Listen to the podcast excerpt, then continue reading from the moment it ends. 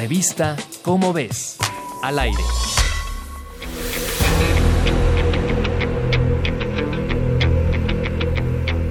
En tiempos donde los murciélagos son mal vistos y hasta difamados, destaquemos sus maravillas.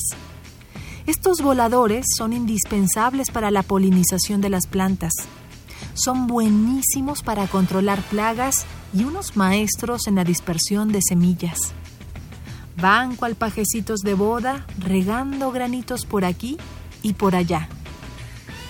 Hoy te presentamos a un quiróptero increíble, el murciélago magueyero menor.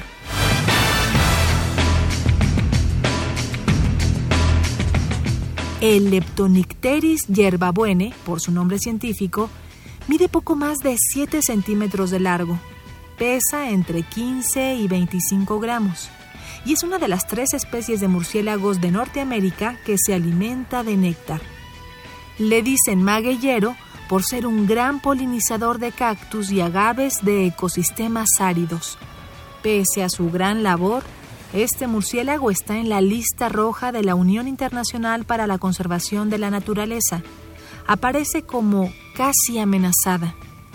Con todo e inclemencias, este murciélago poliniza cactus como el saguaro o los cactus columnares y también al agave azul, usado en la elaboración del tequila.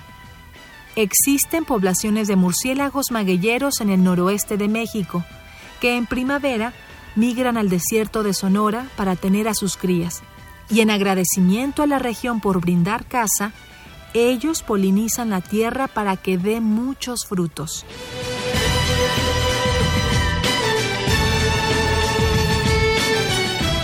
Otro grupo de murciélagos magueyeros vive en el sur de México todo el año. No migran, se mantienen ahí, fieles a su comunidad. Por ser un mamífero tan activo en el medio ambiente, se formó un equipo internacional en el que participaron investigadores del Instituto de Ecología de la UNAM, del Centro de Investigación Científica de Ensenada y de la Universidad de Bristol en Reino Unido. Los investigadores tomaron muestras de la piel de las alas de algunos murciélagos, eso sí, sin causarles dolor ni dañarlos, para identificar genes del ADN mitocondrial, información que solo se transmite en las madres murciélago a sus hijitos. La investigación demostró que aunque los murciélagos magueyeros del norte y del sur son la misma especie, tienen rasgos genéticos y de conducta distintos, por lo que deben considerarse espacios de conservación independientes. Con un hábitat reducido, es urgente proteger a la especie y comprender su adaptación, para que cada murciélaguito bebé tenga una vida libre y digna en su ecosistema.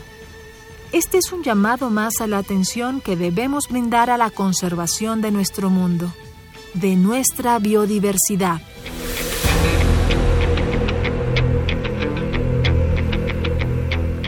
Murciélagos, roedores, lagomorfos y demás mamíferos están en las páginas de la revista Cómo ves.